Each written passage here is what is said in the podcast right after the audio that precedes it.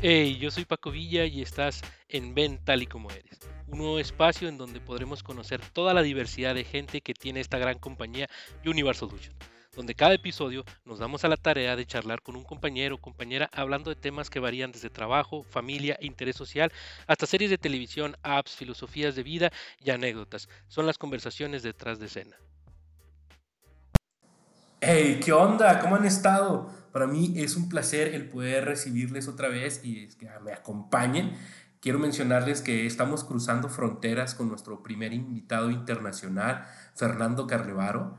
Él es una persona completamente especial, el cual va a dejar algo marcado en esta charla para ti. Y como dicen los argentinos, un hincha de los sueños de la vida. Espero y te guste.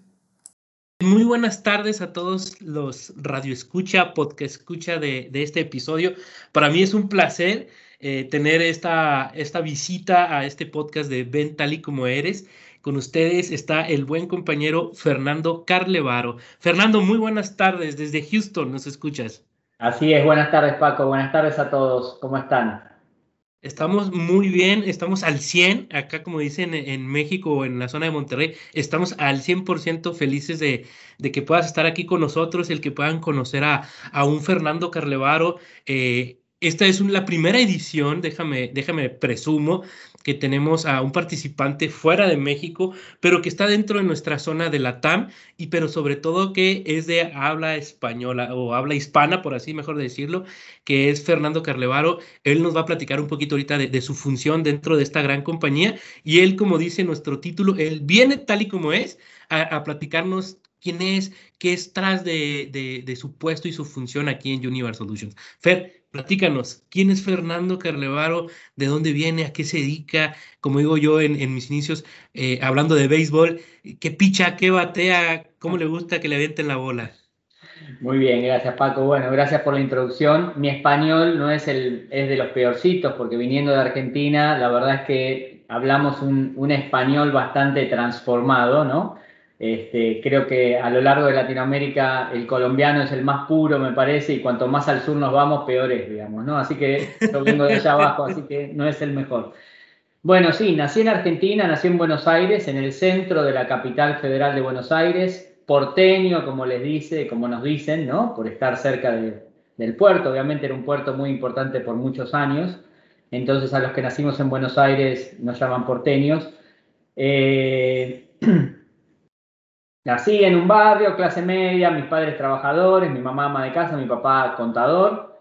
Y bueno, este, crecí en un colegio em, católico, fui a primaria y secundaria. Pasamos brevemente por Río Grande, vivimos un año por el trabajo de mi padre en Tierra del Fuego, que es bien al sur de Argentina, donde está un famoso triángulo, donde está Ushuaia, que es la ciudad más austral del mundo. Muy cerquita hay una ciudad que se llama Río Grande. Bueno, ahí a mi papá nos mandaron por un año a trabajar.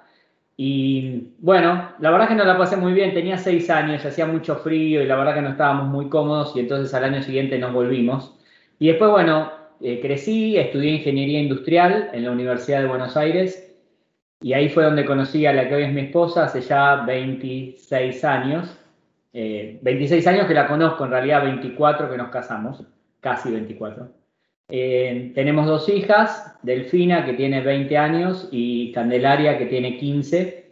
Delfina ya no vive con nosotros, después si quieren les cuento, pero bueno, ya acá en Estados Unidos, eh, vivimos en Houston ahora, hace casi 8 años y los chicos cuando empiezan su universidad generalmente se van a otras ciudades, acá se mueven mucho diferente a, a otros ámbitos, ¿no? En Buenos Aires como hay tantas ofertas, y es un poco la ciudad muy importante comparado con el resto, lamentablemente, ¿no? Porque está todo muy concentrado en una ciudad. Acá no, en, Estados Unidos es diferente y entonces, eh, bueno, tuvo la posibilidad de ir a estudiar a Austin, que es la capital de Texas, aquí a dos horas y media, ¿no? Y Candelaria, bueno, está en su high school, está en el noveno grado de los 12 que, que son la, la, la, ocupación. Eh, bueno, ahí está, ella futura golfista, o sea, no golfista, creo que se va, lo, hace como hobby, este, le gustan los números, como la mamá y el papá, digamos, no siendo dos ingenieros. Así que veremos a ver qué pasa. Y bueno, mi esposa sí es ingeniera industrial también, nos conocimos en la facultad. Y bueno, eh, ¿qué hago en Univar? Bueno, vinimos acá hace ocho años, pero yo estoy en Univar hace tres años. y yo estoy responsable, tengo inicialmente con la responsabilidad de eh, exportaciones globales, es una división de Estados Unidos y vendemos productos a más de 70 países en aquellos casos en los que los clientes quieran importar directamente y no comprar a través de nuestras filiales locales. Entonces ahí, cuando el cliente decide importar, nosotros podemos ofrecerle esa opción de enviarle los contenedores con productos químicos hasta los puertos en los países de destino y ahí los clientes nacionalizan el producto, lo importan y lo mueven hasta sus bodegas, sus plantas para fabricar. Eh, ahí tenemos, bueno, un equipo bastante interesante, se llama UGE, Univar Global Exports, o exportaciones globales. Y después, bueno, como tú bien dijiste, estamos, estoy muy relacionado con el equipo de México porque tengo también responsabilidad por Guatemala, eh, con nuestro equipo eh, de Guatemala, José Rosal, José Lira, eh, Stephanie y Marielos, bueno, y Alejandra ¿no? Figueroa, que forma parte del equipo que ahora está trabajando justamente con exportaciones globales, y con el equipo incipiente de Dominicana, que es por ahora Rubén Abreu, eh, único empleado por ahora, y estamos formando la filial como centro para atender todas las necesidades del Caribe. Entonces, eh, tenemos Centroamérica y Caribe cubiertos, más las exportaciones globales. Qué padre, qué padre. Oye, bueno, qué lindos nombres de, tus hijas. Eh, ya, ya, yo todavía no soy padre, pero ya te los voy a, piratear porque me gustaron, me gustaron los dos nombres de tu hija. Y que sí, por ejemplo, yo también dejé, yo también dejé el nido, el nido de, mis papás lo dejé igual, creo que eran 17 o 16 años cuando de Chihuahua yo me mudé a, a Monterrey. Entonces igual entiendo un poco esa parte. Y ya después ellos vinieron para acá, ellos en lugar de quedarse en, Chihuahua, ellos se vinieron para acá a Monterrey, entonces ellos siguieron acá al, hijo, ¿no? Yo soy el menor también de, de, una familia de dos, entonces, de una, tengo, tengo una hermana eh, y yo soy el menor, ¿no? Pero igual todos estamos por este lado y la golfista, muy importante, interesante, y sobre todo en una zona que es el Valle de Texas. Para, para los que nos están escuchando, eh, Texas es una zona que puede decir eh, pues es un, el estado más grande que hay en Estados Unidos, pero hay mucha afluencia dentro del golf. Entonces hay unos campos hermosos en lo que viene siendo todo el valle de, Texas que conforma desde Dallas hacia abajo, si no me equivoco, es a lo que le llaman el, valle de Texas, pero qué padre. Oye, ¿y cuántos años tiene ella jugando golf? Eh, quiero decir, amateur o ya semi-pro. No, no, todavía es amateur, juega para el colegio. Hace tres años que empezó, tres años y dos meses por ahí.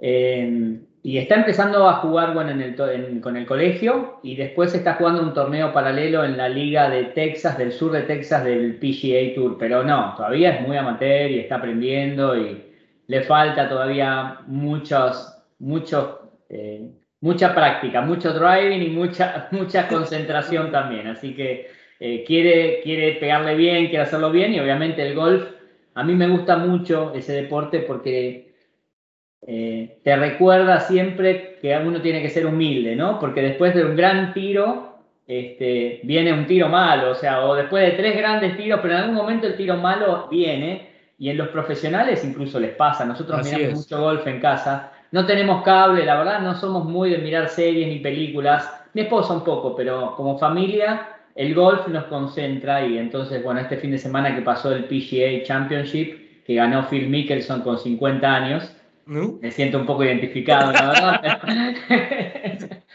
este, pero bueno, la verdad es que compartimos y bueno, sí, Phil Mickelson empezó haciendo un bogey, empezó mal y sin embargo la perseveración, eh, sobreponerse a la frustración, eh, estar concentrado, eh, saber que es una maratón, no es solamente una sprint de 100 metros y así es un poco la vida, ¿no? Entonces yo veo muchas conexiones entre la vida con el golf, ¿no? El golf es, y uno está solo en el golf también muchas veces, ¿no? Uno lo pueden ayudar, pero el golf eh, te enfrenta a la pelota, es el único deporte que se juega con la pelota quieta. Así es. Y pese a eso, es muy difícil igual este, mantener la concentración, el brazo, subir, que las rodillas, que la cabeza, que el cuerpo, en fin. Cuando vengas acá a Monterrey, te, voy a llevar a, un campo que me gusta mucho jugar a mí. Yo tengo mis, mis bastones, no soy tan amateur, yo soy más que todo eh, por el simple hecho de actividad y, pasar un buen rato. Estoy, digamos, en no sé cuántos niveles sean antes de llegar a amateur, pero estoy en el medio. pero como, como se dice en el béisbol, ¿no? El béisbol sí es algo también que me gusta mucho, que dice, después de un gran foul, viene un gran out, ¿no? Entonces, al, ejemplo que tú dabas con la parte del golf, ahí están un poco polveados mis palos, pero tío, en cualquier oportunidad podemos ir con gusto a jugar ahí. Oye, y como, y como buen argentino, hay, hay, hay, preguntas que se les hacen a los argentinos, ¿no? Entonces, una de estas preguntas es, ¿Charlie García o Gustavo Cerati? Qué buena pregunta. Uf. Y me marcaron mucho mi adolescencia los dos, obviamente, ¿no? Eh, me gusta Charlie, la verdad, Charlie me gusta mucho, tiene mucha, o sea, ha formado varios grupos diferentes, entonces de Sui Generis, eh, con esas canciones de Fogón, cuando nos campamento, con la guitarra, después Cerú Girán, y después su historia como solista y con otros grupos, ¿no? Así que Gustavo me encanta, obviamente también Soda Stereo me encanta, pero elijo a Charlie. Creo que, creo que igual me, me voy con, con, Charlie. Creo que Charlie fue uno de los, que, los parteaguas que hicieron en la música, sobre todo en el rock en español, ¿no? Y, y, el y cuando hablas tú de rock en español, creo que, que la Argentina es, es ahora sí que cuna de los grandes, ¿no? Gustavo Cerati, pues igual la trascendencia de una generación de los 80 a los 90, a final, en mediados de los 90, marcó muchas buenas generaciones. Muy bien, entonces contestaste muy bien la, la pregunta. La otra es, esta es más difícil. Bueno, dependiendo, pero ya me dijiste tu barrio. Entonces, ¿Boca o Ribe? No, ahí, ahí estoy fuera de esa discusión, por suerte. No, eh, mi abuelo, te cuento la historia ya que estamos, mi abuelo este, era docente y por alguna razón de la educación eh, conoció a los, a los jugadores de estudiantes de La Plata, ¿sí? Y entonces, bueno, se hizo, no era muy fanático del fútbol, pero bueno, debido a ese evento allá por los 50, hace muchos años, este, bueno, se hizo Estudiantes de La Plata, pese a que nunca vivimos en La Plata. La Plata es una ciudad que está como a 60 kilómetros al sur de Buenos Aires.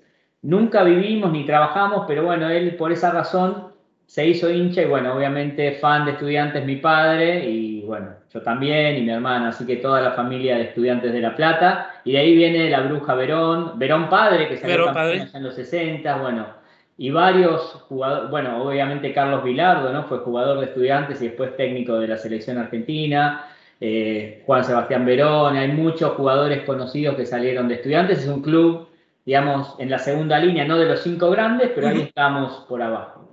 Oye, muy, muy interesante en la parte esa. Y la última, ¿asado o una empanada? Asado, ¿Qué, ¿Qué es lo que más disfruta de un asado un argentino?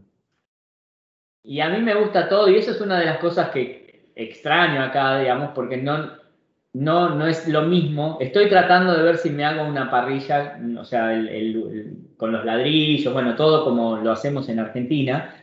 Este, y me gusta todo, me gusta empezar tranquilo, aprender la leña, ¿no? En un costadito, hacer el fuego, que venga la brasa y pasar el domingo tranquilo y entonces después poner primero todas las achuras, ¿no? El chinchulín, en fin, eh, las mollejas. La, morcilla. La morcilla, el chorizo, todas esas cosas, obviamente. Y ya te estoy describiendo eh, el almuerzo de los que invitaría, eso es lo que yo haría mientras los más hablan, así que ya lo linkeo con el final, ¿sí? Pero...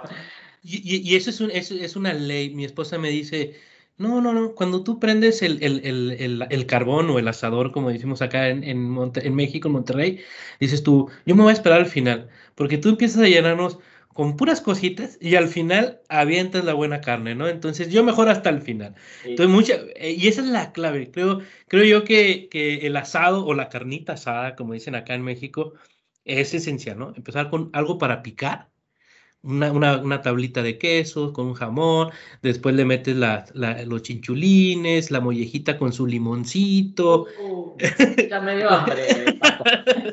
la mollejita con su limoncito y al final pues ya metes un, buen, eh, bueno, en Argentina se le podría llamar un asado de tira o un chorizo o, bien este, un chorrit, dirían los, los americanos, o, acá en, en, en México te igual un chorrit, unas costillitas, después ya sea que metas un buen bife, un ojo de bife, con su cejita bien doradita, o un ribaicito de este lado. Entonces, es lo mismo. Eh, déjame presumirte, en, en mi casa, que es tu casa, sí tengo yo empotrada la, la, la, parrillera tipo argentina, con su, con su lámina angulada en una inclinación de 20 graditos para que toda la grasa vaya bajando y no te, no te haga arda la flama y te queme o abarrate la carne. Porque me gusta mucho la carne asada, ¿eh? por eso, por eso me, me gusta hablar de, de, la carne asada. Y bueno, bueno, entonces este fin de semana creo que te voy a ir a visitar, Paco. Adelante, cuando, guste. Ya todos han sido invitados y cuando quieran podemos armar un buen asado.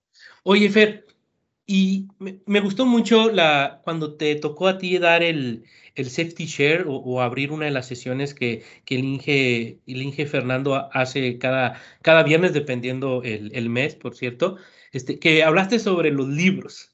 El, era el Día Mundial o el Día Mundial sobre el libro. Eso me, me quiere decir que te gusta la lectura, te encantan los libros.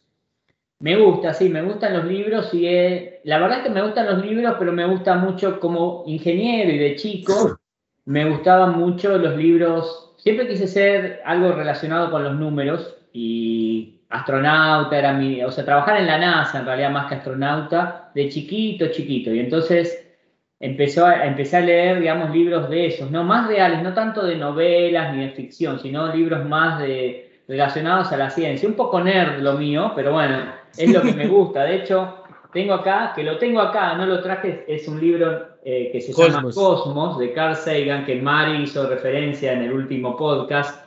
Y él es un personaje para mí muy importante en mi vida, digamos, ¿no? Porque él este, fue mi primer contacto con, con, el espacio y con la NASA y, y con cosas que él empezó a hacer en esa época y que empezaron a comunicar, ¿no? Acordemos, ¿no? En los 70s, early 80s, Internet no existía, además está decir, el celular ni nada, o sea, en, Argentina apenas empezaba el televisión, la televisión a color, digamos, ¿no? Entonces, no había el acceso a información ni de casualidad de lo que, de lo que hay hoy, digamos, ¿no? Entonces, em, todos mis libros y mis lecturas estaban mucho más enfocadas a eso, ¿no? Tengo una, enciclopedia también de la tecnología, que eran libros con, con dibujos, pero eran para mis 8 o 10 años y entonces era como, no sé, cómo es la imprenta, cómo es eh, eh, los trenes o los barcos o los aviones o la televisión o la energía.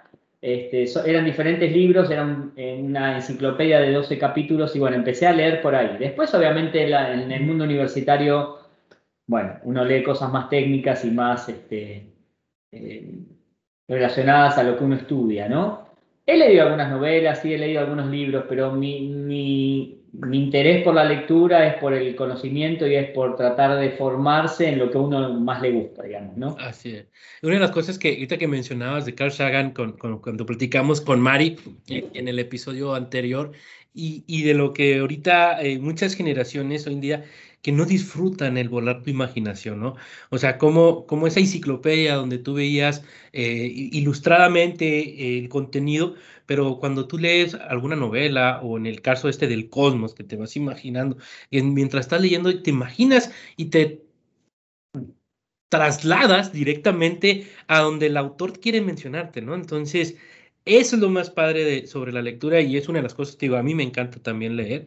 Eh, me gusta un poco la, lectura en el aspecto pues de desarrollo, sí me gusta la, parte del conocimiento, sobre todo culturalmente, ¿no? Lo que viene siendo algún otro tipo de cosas que no te permite llegar, ¿no? Como cómo se vive en la Antártida o cómo se vive de esta forma, ¿no? Entonces, ese tipo de lectura a mí la que, ¿por qué? Me lleva a ese lugar, ¿no? Así pero, es, pero es muy, muy, muy lindo la lectura. Vino, un argentino debe tomar vino, ¿no?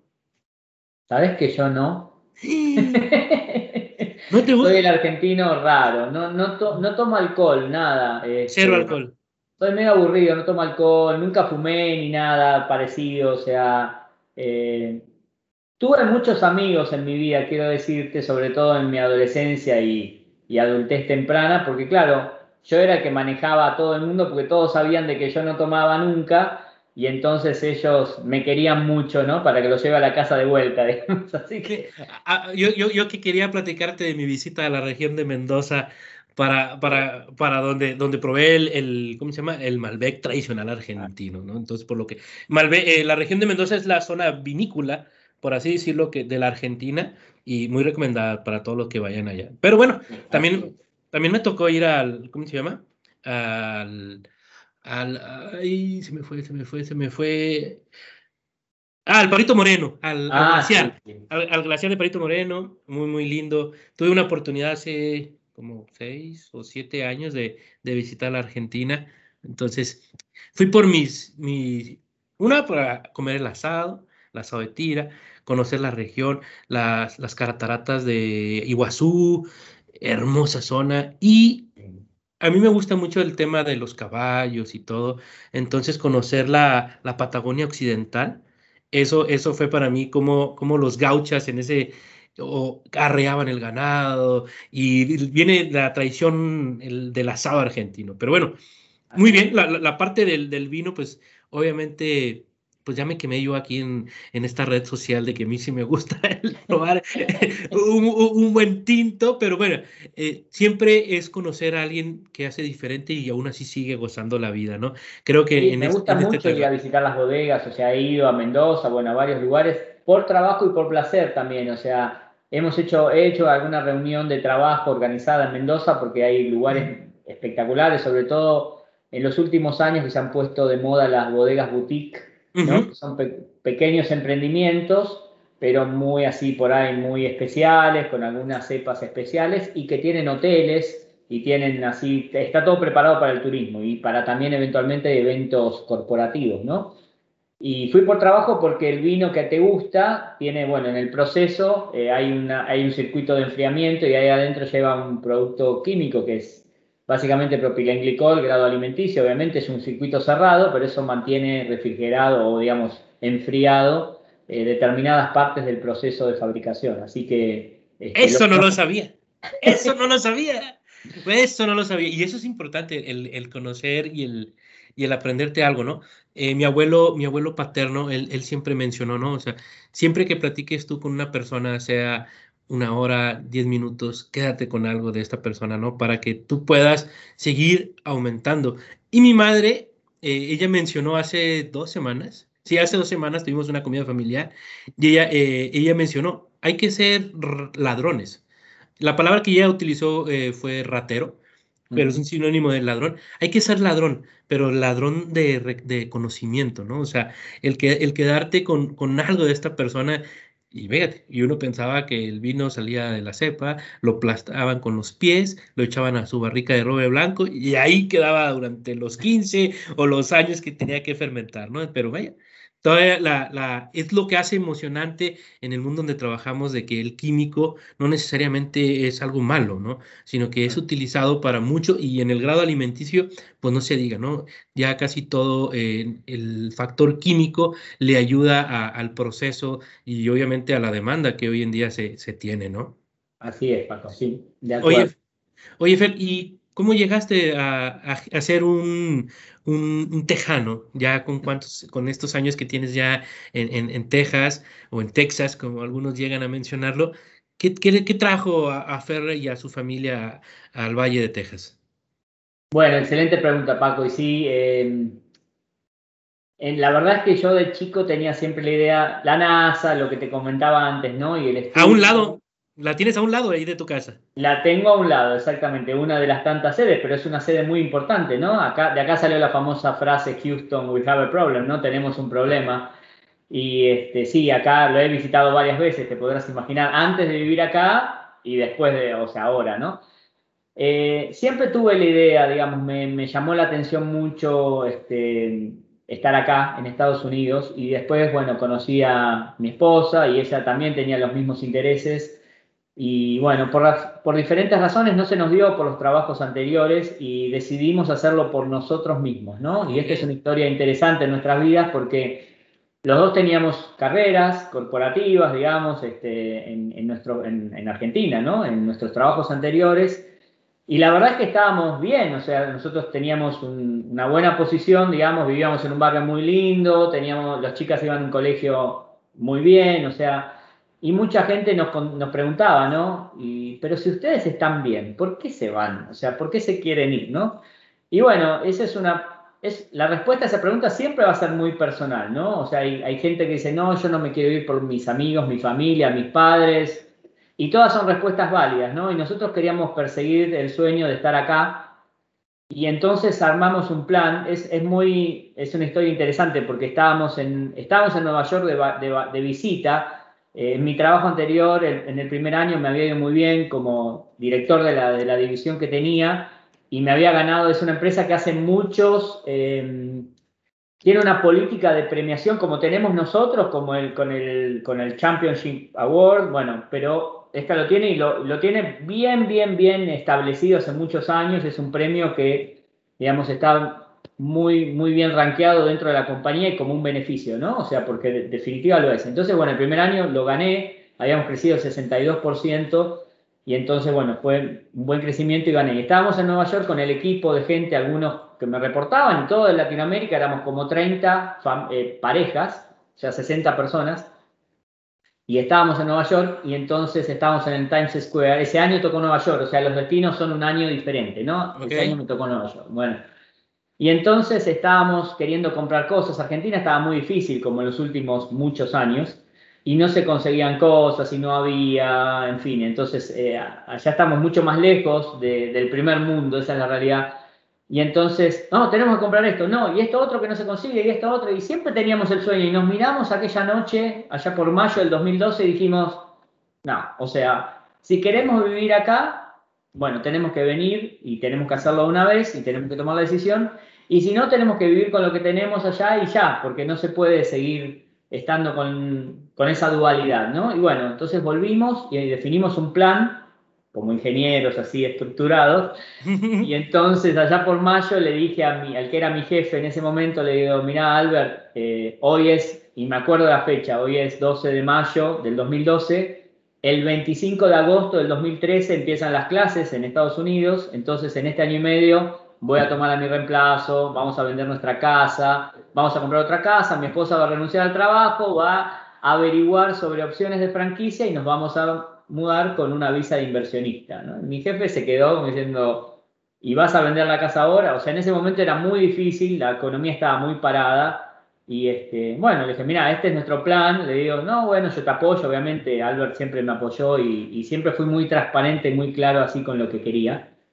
Y con un año y medio de anticipación, digamos, este, creo que era tiempo suficiente. ¿no? Entonces, bueno, y por suerte fuimos llevando a cabo el plan y se nos fueron dando las cosas muy enfocados, eh, tratando de hacer las cosas a la noche, porque preparar todos los documentos, invertir en un negocio en un país diferente, donde nunca tuvimos nosotros un negocio, ni nuestras familias, o sea, y empezar de cero en un país distinto, con abogados, con contadores, con leyes nuevas, a la distancia. Entonces, bueno, mi esposa renunció, empezó a evaluar franquicias y terminamos con eh, mi esposa eligiendo una franquicia de chocolates, así que Mari vuelve a la escena que tanto le gustan los chocolates. Bueno, este, y nos mudamos, no fue el 25 de agosto del 2013, fue el 3 de septiembre del 2013, o sea, por una semana. Una semana.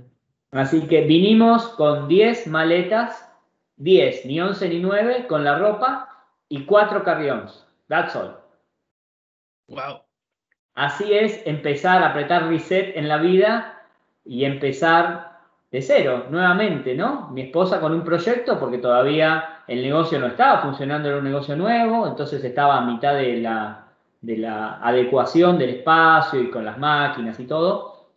Y bueno, la empresa que yo trabajaba me ofreció un mes antes seguir en la compañía, trabajando con ellos, este, para, pero no ya por Argentina, sino para Ecuador y Colombia. Entonces llegamos el 4 de septiembre aquí, el 3 salimos de Argentina, es un vuelo que dura toda la noche, ¿no? Son 10 horas de vuelo. Y cuando llegamos el 4 de septiembre del 2013, llegamos y lo primero que hicimos fue anotar a las chicas en el colegio. Teníamos una casa que habíamos comprado, que nos la habían entregado un mes antes, y estaba totalmente vacía, totalmente vacía, estaba la casa, y bueno, esa noche dormimos en el piso, obviamente, ¿no? Este, y felices porque habíamos cumplido el sueño de estar donde queríamos estar. ¿no? Wow, dicen que el mundo es para valientes. Así es. Eh, y, vaya, o sea, yo, yo, yo me quedo sin palabras porque la parte de, de tomar una decisión con familia, de, de emigrar a... Es muy diferente emigrar a, a un país donde culturalmente hay familiaridades tanto en el idioma, costumbres, en, en, todo, ¿no? Pero ya irte a, a, un país donde la cultura es completamente diferente, al igual que el idioma. No traigo puesto un sombrero, pero me quito el sombrero en, admiración porque tomar esa decisión, no cualquiera, pero el, lo que yo me quedo es la parte de luchar por tus sueños, ¿no? El, querer, el querer tú, y, no, y no utilizar la, la, frase trillada del sueño americano, sino el, luchar por, por lo que tú quieres, por lo que tú anhelas, y es donde lleva eh, el, triunfar en lo que tú quieres, ¿no? Sea en este caso de, en la ingeniería industrial o sea en, el emprendimiento de algún negocio y demás, sino que es hacer lo que realmente te gusta. Eso habla de, uno, un liderazgo interno, un liderazgo nato en la toma de decisión, pero sobre todo en, querer hacer las cosas, ¿no? El no frenarte 10 horas de vuelo, no sé ni cuántos kilómetros de distancia sean, pero son, eh, son muchos, o sea, es cruzar ahora sí que literal, bueno, casi más de medio continente, entonces, y tener el apoyo de tu esposa, pues más todavía, ¿no? Porque muchas veces eh, ha, habido casos o, sabemos de algunos que pues a lo mejor alguno de los lados está algo, algo inquieto, ¿no? Pero cuando se llegan a adaptar pues cambian las cosas. Pero en este lado no fue así. Los dos tenían ese sueño y qué padre. Ya quiero ir a Houston, ¿eh? Gracias, Paquito. Sí, bueno, fue un sueño y sabes que lo que vos decís es muy cierto. Y a veces no hay que ponerse esos objetivos que a priori parecen inalcanzables, porque uno tiene que plantearse una meta, no importa cuán lejos o cerca esté. ¿no? Lo importante es decir, ok, esto es lo que yo quiero, esto es lo que yo sueño, y lo que sueño, sí, no tiene que ver con el sueño americano, coincido con vos, es lo que uno anhela, lo que uno desea, lo que uno quiere para su vida. Y sabes que yo estoy convencido de que cuando uno apunta y se enfoca y está convencido de lo que quiere hacer, eh, hay una alta probabilidad de éxito. No vamos a decir que siempre es el 100%, porque uno a veces puede fallar, digamos, ¿no? Pero, pero si uno está convencido de lo que quiere hacer y persigue sus sueños, siempre habrá valido la pena, porque son sus sueños, ¿no? Y entonces uno los tiene que perseguir, digamos, y, y, eso fue lo que, lo que hicimos, y no fue para nada fácil, de hecho, mi esposa, si vos me preguntabas, pues ella tenía que cocinar, era una pequeña fábrica de chocolates, hacíamos bombones, trufas, ganaches, o sea, productos muy eh, exclusivos, por ahí específicos, ¿no? O sea, eh, comparados con Godiva o algunas de esas empresas que hacen cosas así muy especiales.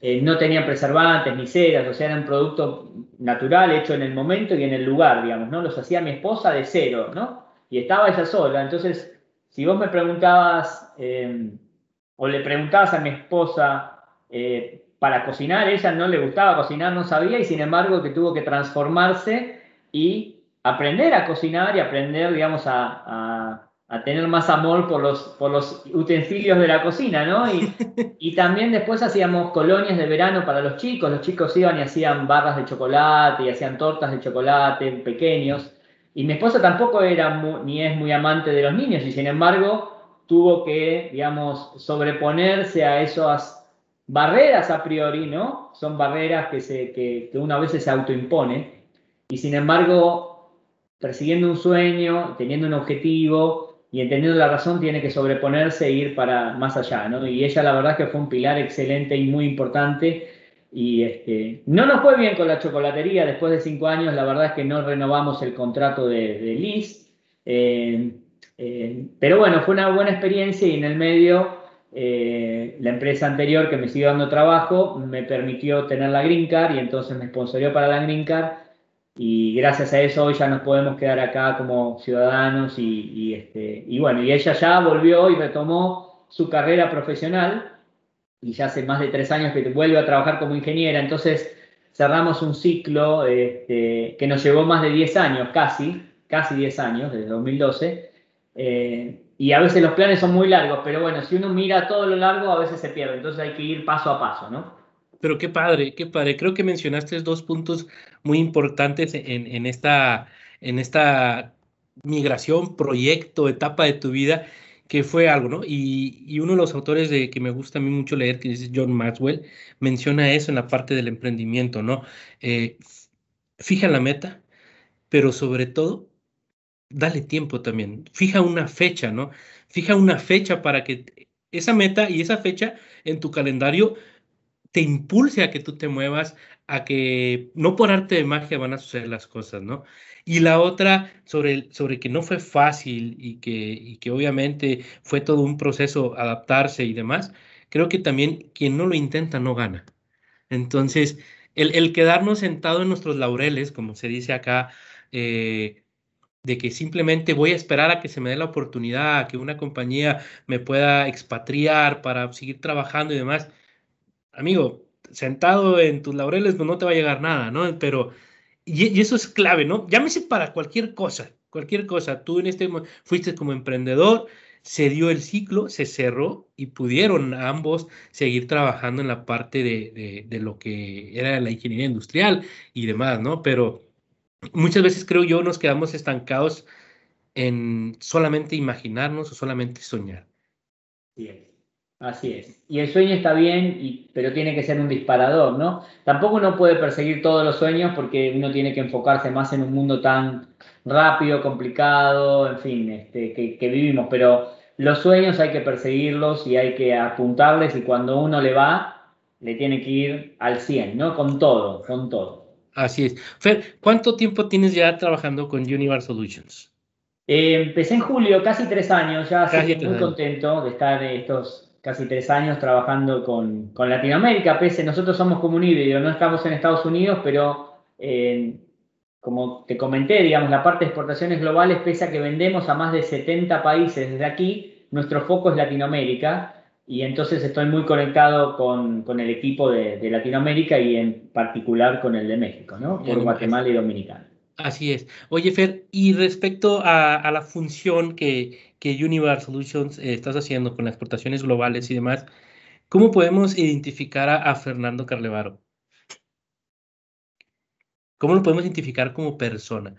Una persona fría, agradable, soñado. A lo mejor ya les di mucha, mucha eh, oportunidad de adivinar cómo es Fernando Carlevaro, ¿no? Pero tú cómo te consideras, cómo te consideras como persona para que tu función dentro de esta gran compañía pueda seguir teniendo eh, resultados a esos países, a tu equipo, ahorita que mencionabas al equipo de Guatemala, a este Abreu que tiene un apellido beisbolista 100% de República Dominicana. Entonces, ¿cómo, cómo, cómo identifican ellos a, a Fer? Bueno, eh, no sé cómo me identifican, pero ¿cómo me identifico yo? Mira, a mí me gusta ser eh, uno más, o sea, yo, yo estoy convencido de que, de que tenemos que trabajar todos en conjunto, cada uno aportando lo suyo, ¿no? Yo como líder tomando por ahí decisiones, pero si yo no trabajo junto con ellos, eh, no voy a tener el mejor resultado, seguro, no vamos a tener el mejor resultado. Y nada, a mí me gusta mucho, mucho, mucho trabajar en equipo, hacer reuniones todo el tiempo. Soy muy de... Me acuerdo que en mi trabajo anterior tenía, este, y en este no lo necesité hacer porque ya lo tenía y tenía mi, sala de reuniones al lado, pero lo primero que hice, me preguntaron, ¿qué necesitas? Le dije, un proyector para ponerlo en mi, en mi oficina.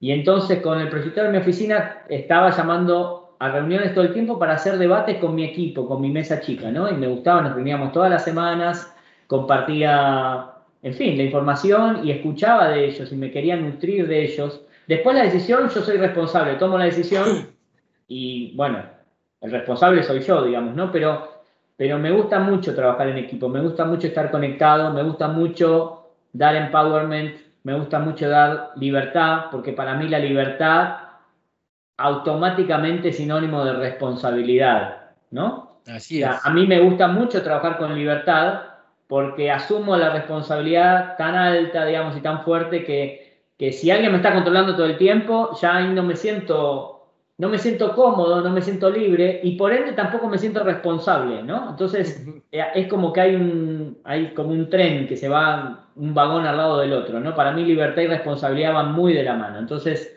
y así me gusta, me gusta cómo me tratan tratar a mi equipo, digamos, a la gente con la que trabajo. Y bueno, era de chico era muy, soy muy nerd, muy así analítico, pero a lo largo de la vida aprendí este, a tratar de transformarme un poco y, este, y, sacar las emociones, ¿no? Entonces, yo soy muy tímido, aunque no parezca. Este, viste que hay grandes actores y grandes comediantes en la vida que ellos dicen siempre que eran muy tímidos y que se sobrepusieron a la, a la timidez eh, actuando y haciendo cosas, ¿no? Bueno, este, a otra escala, obviamente, mucho, más, mucho menor, pero me siento un poco identificado. Yo era muy, muy tímido de chico, muy retraído. Y bueno, un día aprendí a vencerla y, o bueno, y uno creo que lo hace siempre, ¿no? Siempre tiene que estar venciendo esa timidez y sobreponerse. Cuanto más años tiene, le es más fácil, más natural, digamos, ¿no? Pero, este, nada, soy, entonces tengo esa parte emocional que se me nota para bien y para mal, digamos, ¿no? O sea, vos me ves y me vas a decir, oh, Fer, ¿qué te pasa? Y ya la cara, no hablé y ya te diste cuenta cómo estoy, digamos, ¿no? Este, o que estoy contento también, ¿no? Entonces, bueno, eh, creo que tengo, es un poco de eso, ¿no? Este, emociones y, y a la vez intuitivo para tomar decisiones a veces con clientes, con proveedores eh, uno tiene que basarse en datos y en hechos objetivos de la realidad, pero a veces también uno tiene que confiar en la intuición. Y para mí no hay peor cosa que uno no decidir. Uno tiene que decidir, ok, tengo estos elementos objetivos y subjetivos y con esto tomo la mejor decisión de aquellos hechos que en ese momento que tomé la decisión tenía conmigo, ¿no? Y cuanto más data tengo, mejor decisión pueda tomar, digamos, ¿no? Y si uno se equivoca, como siempre digo, prefiero pedir perdón y no permiso. bueno, me gusta, me gusta aceptar los desafíos, me gusta ganar los desafíos, son muy competitivos, me gusta ganar, este, me gusta que mi equipo gane, me gusta que mi equipo brille, porque si ellos brillan, en definitiva, brillo yo. Entonces, digamos que eh, hablando de temperamentos, ¿te consideras más un melancólico sanguíneo? O un flamático sanguíneo? Colérico no eres. No, colérico no. Me, enojo muy pocas veces. Cuando me enojo esas pocas veces, me enojo mucho, porque es como que yo subjetivamente considero que hay alguna como injusticia, injusticia así, injusticia fuerte, ¿no? No, no me enojo, la verdad es que no me enojo. Este, no, puedo tener opiniones fuertes, pero no me enojo ni, Nada, yo creo que soy más. ¿Cuáles eran las opciones que me perdí? ¿Melancólico sanguíneo o flame, eh, flemático sanguíneo? En la primera me parece más melancólico sanguíneo, sí. Ok, muy bien. Eres sensible, creativo, idealista, leal, ambituoso, minucioso, delicado, analítico y agregado. Pero también, como sanguíneo, eres vulnerable, impulsivo, lo acabas de mencionar, egocéntrico, eh, parte de lo argentino, pero eso, eso es natural. eso, es parte natural. Así eh, eh, amiguero, en cierta forma, aunque porque llegaste a superar esa parte. Entonces, creo que tu, tu temperamento es melancólico sanguíneo. Hablando de los temperamentos, ¿no? Y volviendo a, la fascinante mundo de, la, no sé si decirlo, del espacio o de la, de la NASA, me dijiste que no, que no veía series de televisión, pero creo que sí, o si no la has visto, te la super recomiendo. Está en, Disney Plus, en la, plataforma de Disney Plus, y se llama Los elegidos a la gloria. Ok. Eh, te voy a. Eh, los elegidos, los elegidos de la gloria. Te voy a hacer así un pequeño, una pequeña introducción para que te enganche y y si sabes, y obviamente vas a saber porque sabes más que yo de este tema, fue el grupo de los primeros, no me acuerdo si eran 10 o 13 del proyecto Mercury. Ok. Entonces, eh, la serie eh, es producida por, por National Geographic. No, no es tan real, porque obviamente, pues ya ves que nunca se sabe que, que, que la NASA nos suelta la información o no, pero habla sobre esos 10 elegidos y que al final terminan con, con, los dos, ya no te voy a dar más, pero en lo, que a mí me gustó de la serie es ver los tipos de liderazgo de esos 10 elegidos, ¿no? Y cómo se deciden y cuando y, con, vas viendo tú la trama y tú, ¿va a ser él? ¿Va a ser él? Él es el primero que va a subir al Mercury. Y hasta ahí te voy a decir, porque la verdad eh, es, es, una, es, una, es una sola temporada lo que tienen ahorita cargado en la plataforma, pero te va a gustar. Si más si, te gusta esa parte y si la enfocamos dentro de la parte de los liderazgos, vaya, hasta me emocioné. Ya quiero que suba la segunda temporada. Lo voy a ver, Paco, te prometo. Este, tengo sí Disney Plus y, y algunos otros este, streaming services, así que lo voy a, lo voy a mirar. Te esa prometo. Te, esa te la, te la, recomiendo para que... Entre corrida y corrida, porque bueno, le dedico mucho tiempo a correr, ¿no? Este, y eso ¿Te gusta la corrida? Me gusta, me gusta correr, me gusta correr pista, eh, campestre o en casa, caminadora? ¿Cómo te gusta correr? No, salgo por el barrio, por suerte acá tengo, eh, yo en realidad vivo en las afueras de Houston, como a 50 kilómetros de Houston, entonces es una zona residencial, pero más, digamos, más, con más espacio, ¿no? Tengo esa suerte y este, hace cinco años que corro, es una, también una historia tenía, tenía bastante peso, sobrepeso, digamos, ¿no? Y siempre sabía que tenía que hacer algo y yo he viajado mucho en mi vida y entonces estaba yendo a Vancouver un domingo a la mañana temprano, primero de mayo del 2016, para ser más exacto, ¿sí? Okay. Eh, o 2 de mayo, el, el, que sea domingo, no me acuerdo cuándo fue, pero bueno. Y estaba yendo a Vancouver y no me sentía bien, estaba, la verdad tenía mucho sobrepeso y estaba incómodo en el avión, era domingo a la mañana, me había levantado a las 4 de la mañana para estar el domingo a la tarde para un evento, bueno. Y llego a Vancouver y todo el viaje, las 4 horas y media desde Houston a Vancouver, en Canadá, pensando que tenía que hacer algo y que no, que no podía seguir así, bueno, y que iba a correr. Había corrido, pero muy intermitente antes, ¿no? O sea, corría dos semanas sí, un mes no, dos veces sí, bueno y cuando llego a Vancouver, me bajo, me tomo un taxi, estoy llegando al centro de Vancouver, ya mayo, hacía calores, o sea, era un clima bastante lindo. Y a dos cuadras del hotel, que estaba en pleno centro, estaba cortada la ciudad, todo cortada, gente por todos lados. Y el taxista me dice, mira, no voy a poder seguir porque está todo cortado y quiero pegar la vuelta. Bueno, y entonces digo, ok, déjame acá y me voy caminando, no hay problema. Y me voy caminando y veía que había mucha gente. Y entonces Llego a la, a la puerta del hotel y en exactamente la puerta estaba la llegada de la maratón de Vancouver, que era justo ese día. ¿sí? Y entonces yo digo, ok, esta es una señal. Eh, y, la verdad es que me emocioné porque es muy lindo. Había corrido alguna carrera de 10 kilómetros, pero hacía muchos años. Y entonces, la verdad es que me contagié solo de ver esa gente, cómo llegaba a la meta, cómo estaba el clima, el clima de una carrera, la gente motivada, la gente cansada, de todo, pero es un clima positivo, de una energía positiva, ¿no?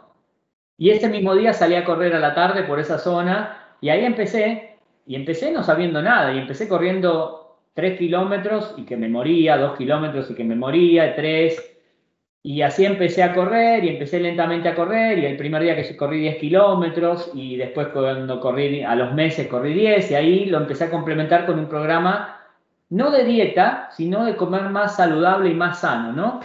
Y a mí me ayudó mucho la aplicación MyFitnessPal, que es una aplicación que no sé si conoces, pero es de Under Armour, pero... Y empecé a anotar la comida, lo que yo comía, todos los días, cada vez anotaba. De hecho, ya llevo 1400 días seguidos anotando la comida. A mí me ayudó mucho para entender las cosas que comía, las porquerías que comía y la falta de nutrición que tenía en mi alimentación, ¿no? Entonces, con MyFitnessPal, más correr y después uno empieza a hablar con una persona, con la otra, en fin, a través de los meses empecé, digamos, a mejorar y empecé a bajar de peso. Bueno, bajé más de 25 kilos. Wow. Y bueno, llegó mi primera media maratón allá por octubre del 2017. No, el mismo año, no, el 2017. Corrí mi primera media maratón. Y bueno, el tiempo fue mal, obviamente, pero terminé. Mi, mi goal era terminar y después corrí mi segunda, y después corrí mi tercera, y después corrí mi cuarta, y después dije, bueno, podría correr una maratón, y, pero ya la maratón es más complicada, ¿no? Pero bueno, después de casi cinco años ya llevo, creo que 22 medias maratons, y ya estoy entrenando para mi cuarta maratón ahora en octubre, el 31 de octubre. Así que eh, la verdad es que, bueno, es algo muy lindo, muy, es, muy... Eh, ¿no? Sí, y, y, además me sirvió para la salud, digamos, ¿no? Porque he mejorado mi salud, todos los análisis que me hago ahora son mucho mejores que hace cinco años atrás y me, me, me hace que todo el estrés y toda la jornada laboral este, la pueda, digamos, liberar con una buena corrida a la tarde. No me gusta correr a la mañana, algunas veces lo hago, pero en realidad no soy una persona de mañana, soy más de la tarde-noche. y salgo a correr después de la jornada laboral, antes de cenar, y ahí corro unas millas. No soy bueno, ni rápido, ni nada, es todo sacrificio, esfuerzo, y, este, y bueno, y, así fui, ¿no? Wow, o sea, creo que ya me, ya me, ya me, me, me agüité, me, me hice sentir mal ya en el, en el, episodio anterior, Mari platicándome de, de, sus actividades. Ahora tú, bueno, yo también he bajado de peso, déjame, déjame, te, te, digo. Eh, también me, me, sucedió algo similar. No tengo el, el, el hábito de, de, correr y demás, tengo, tengo un problema en una rodilla. No es una excusa como es el meme que me lesioné la rodilla, no. Sí, sí, tengo, tuve, una, tuve una fractura muy fuerte una, una excusa eh, que yo siempre le digo a mi esposa, mi esposa es quien es más, más atlética, por así decirlo, ella, ella sí ella tiene cuatro maratones y también un buen de, de medios maratones. Eh, ahorita ella tuvo una lesión en la espalda, entonces no, no ha podido reincorporarse, está haciendo spinning y demás, pero digo, yo en mi época de, de la universidad, eh, preparatoria, high school y demás, jugué fútbol americano, ¿no? Entonces, yo siempre le digo a mi esposa, hey, yo fui un deportista de alto rendimiento, o sea, no, no, no, no, yo ya no, ya, el deporte de mi vida ya lo hice, ¿no? Pero eso no tiene, empecé a subir mucho de peso, eh, acudí con una nutrióloga, y ahorita que tú mencionabas de, ir anotando tu, lo que tú vas eh, consumiendo, hace, yo me tengo una cita con ella cada 15 días, y la anterior yo llevé mi diario alimenticio, así es como, como, eh, como ella lo mencionó, el diario, el diario alimenticio, y fue eso, o sea, que yo me viera porque me quedé, me quedé estancado en, en, en, el quilaje y tardé como un mes en, brincar de ese quilaje, ¿no? Entonces ella quería ver qué es lo que estaba sucediendo. Entonces desayuné, almorcé, comí, cené esto y, y, me decía ella, ¿y qué viste? dije, no, pues como bastante carne roja. O, ¿sabes qué? Eh, el lácteo, es que es de lactosada, ¿no? Pues, sigue siendo un lácteo, deslactosada o no lactosada, sigue siendo un lácteo, ¿no? Los quesos, Dice, dice un amigo, lo más rico es lo que más te hace daño, entonces tienes que hacerlo. Y, y ahorita que mencionas del maratón de Vancouver, creo, dijiste 2017, entonces no creo que haya sido, pero un, compañero de nosotros que se llama, aquí lo voy a quemar, eh, eh, eh, Fernando Iván Mendoza, ah. también es amigo de, de, Cindy Castañeda allá en Edmond, le tocó ir a, visitar a Cindy y, y, porque fue a correr la, la maratón de, de Vancouver. Creo que sí fue la Vancouver o Toronto, no me acuerdo, pero fue a, Canadá a correr un maratón. Entonces, estamos llenos y rodeados de puros deportistas. Y recuerdas el año pasado que lanzaron el reto de, de darle una vuelta con los pasos y demás. Ahí yo me prendí, yo me prendí y, y, en el equipo de operaciones y con la gente de acá de México, pues estábamos jugando competencia, a ver quién corría más y a quién le entraba más y etcétera, ¿no? Entonces, es lindo el deporte y más cuando hay una competencia. Paco. Y, sabes qué, eh, cada uno se tiene que poner su límite, volviendo a los sueños y a sus, y a sus límites y a sus, y a sus anhelos, ¿no? A dónde uno quiere ir. Bueno, caminar un kilómetro es más que estar en el, en el sillón, ¿no? Ah. O sea, eh, lo importante es tomar el gusto. Dicen que para adquirir un hábito, algunos dicen que son 66 días, otros dicen 23. Yo no sé cuántos días son. Lo que les, les puedo asegurar a todos es que cuando uno lo hace, después es más difícil eh, no hacerlo que hacerlo. Uno quiere hacerlo, uno necesita hacerlo. Entonces, la solución no es ponerse metas grandilocuentes, ni correr, ni nada. Feribán, mis respetos por Feribán, y hay varios corredores de verdad en esta compañía. Ah. Yo soy solamente un, amateur, digamos, y, de verdad que lo soy. Eh, y lo importante es que cada uno se ponga sus límites. Cada uno que se ponga sus límites y sus metas y que lo haga y que cumpla ese plan, digamos, ¿no? Un kilómetro, dos, y hacerlo consistentemente. La consistencia, la constancia es lo más difícil, ¿no? Pero cuando uno lo empieza a hacer, después le va a resultar fácil, le va a resultar natural. Así es, y eso es lo... Y aparte quitar la resistencia al querer hacer algo diferente, ¿no? Fuera de los 21 o los 60 días, el que tú quieras, creo que es la, la gotita o la chispa o el toquecito de sal que va a cambiar el, el gusto para hacer eso. Fer, vamos dándole, vamos, vamos, dándole cierre a, nuestra conversación. Sé que tienes una super agenda ocupada. Fue, fue algo difícil el, poder, el, poder, eh, ¿cómo se llama? Eh, acoplarnos a los horarios, pero fuera de eso, la pregunta obligada de, de, este, de este podcast. ¿A quién invitarías a comer, almorzar o a un buen asado y por qué? Se vale de todo. Ficticios, reales, caricaturas, películas, etcétera.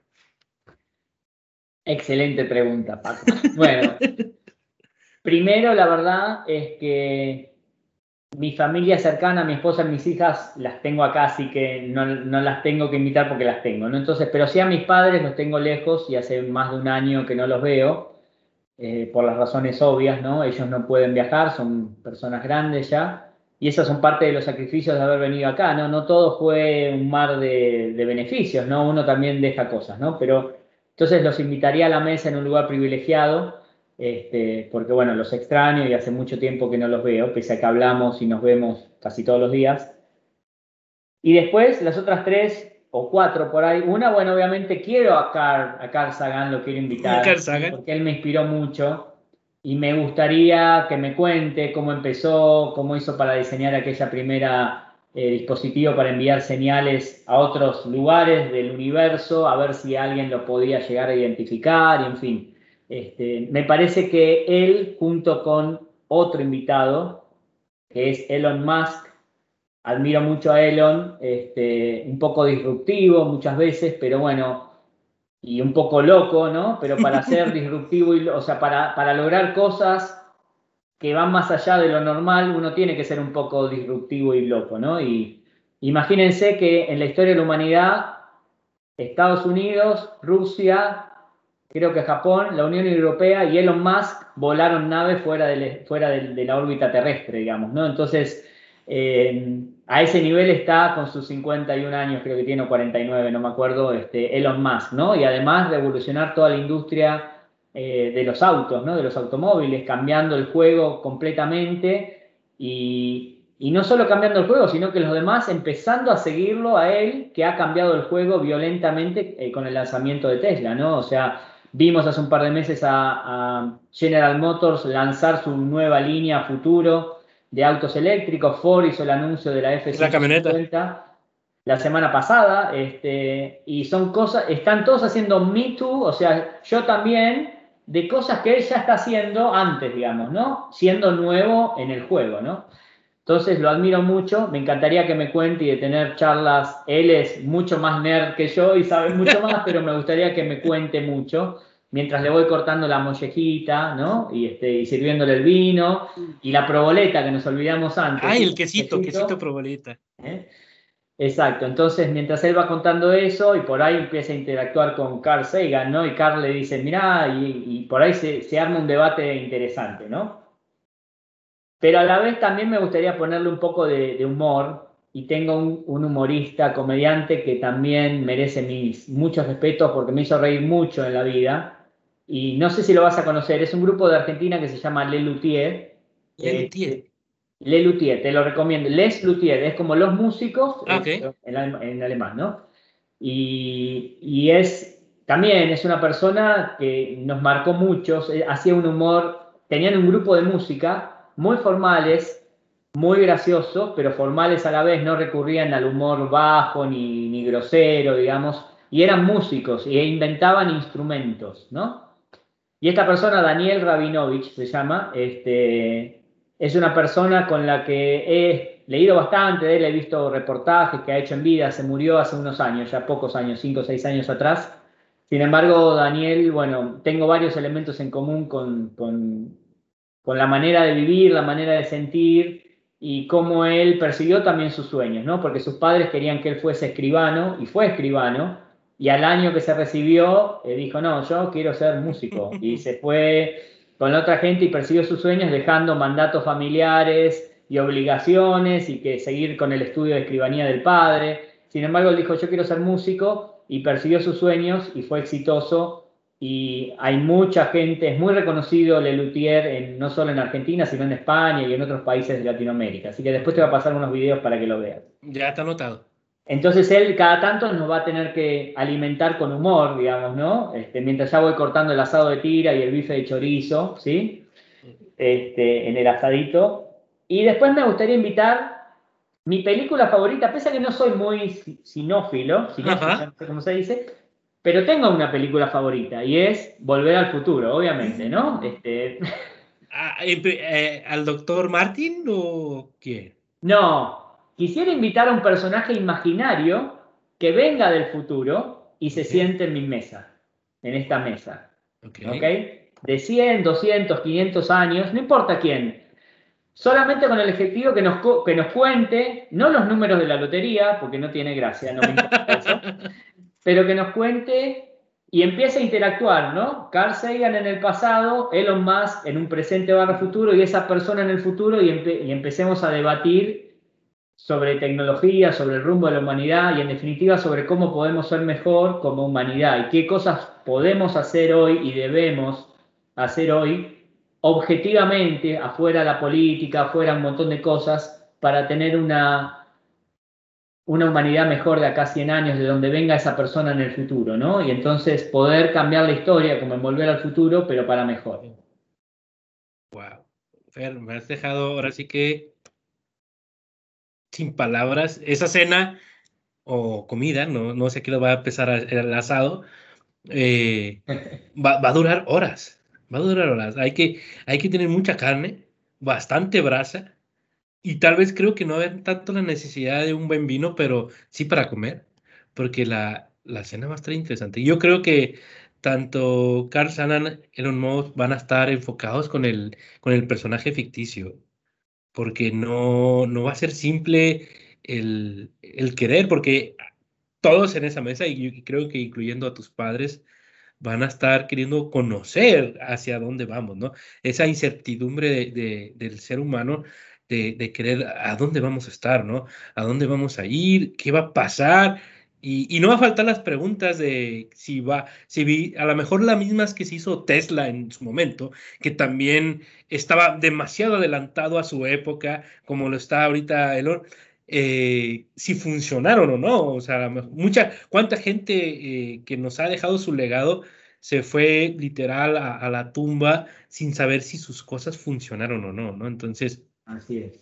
Yo quiero ir a esa cena también. ok, Paco, te hacemos un lugarcito, te dejamos un poquito de, todo y en el postre, obviamente, un panqueque dulce de leche, ¿no? Algo así bien argentino también, ¿ok? Una cachofa. Alcafores, perdón. Alfajores también, sí, como no, obviamente, sí. Puede ser un mousse de chocolate, pero eso no es tan argentino, pero también este, se usa. El queso y dulce famoso, ¿no? Mm. Con el dulce de, de batata que usamos allá. ¿Lo probaste? sí, sí, sí. Todo lo que. Yo tengo un dicho, Fer, que es: todo lo que camine, corra, vuele o nade, va para el caldo. todo, me lo, todo me lo puedo comer. Fer, algo que nos quieras dejar eh, en este episodio antes de, de, que nos despidamos para poder ir a buscar un buen asado o algo que esté en la nevera o en el refrigerador para disfrutarlo, algo que nos puedas dejar hoy, este día, siendo las 2.06 pm.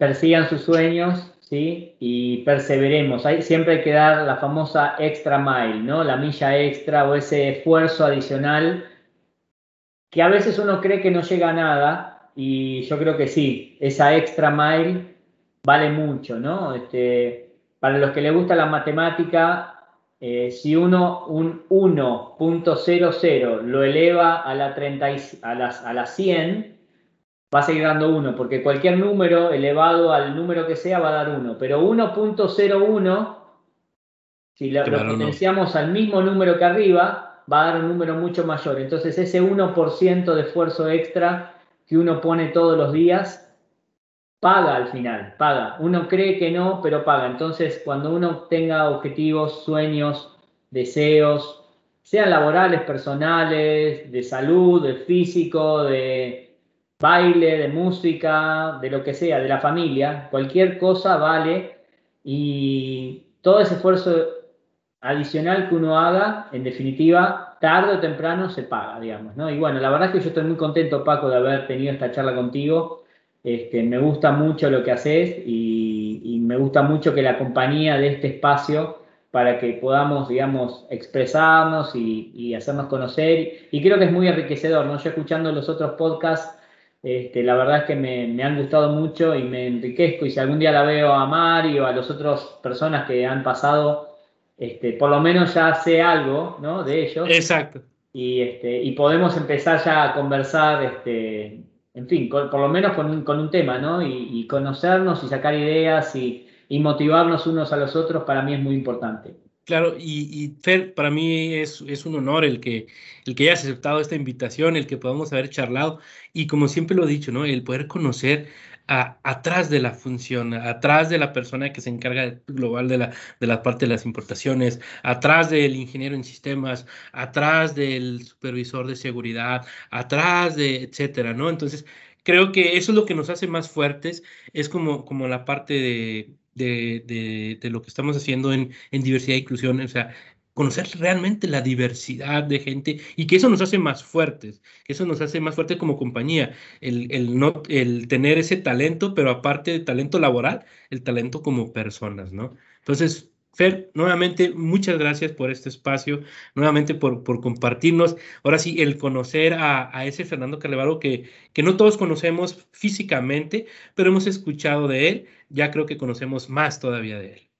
Gracias Paco, fue un gusto y un abrazo para todos y bueno, mucha suerte.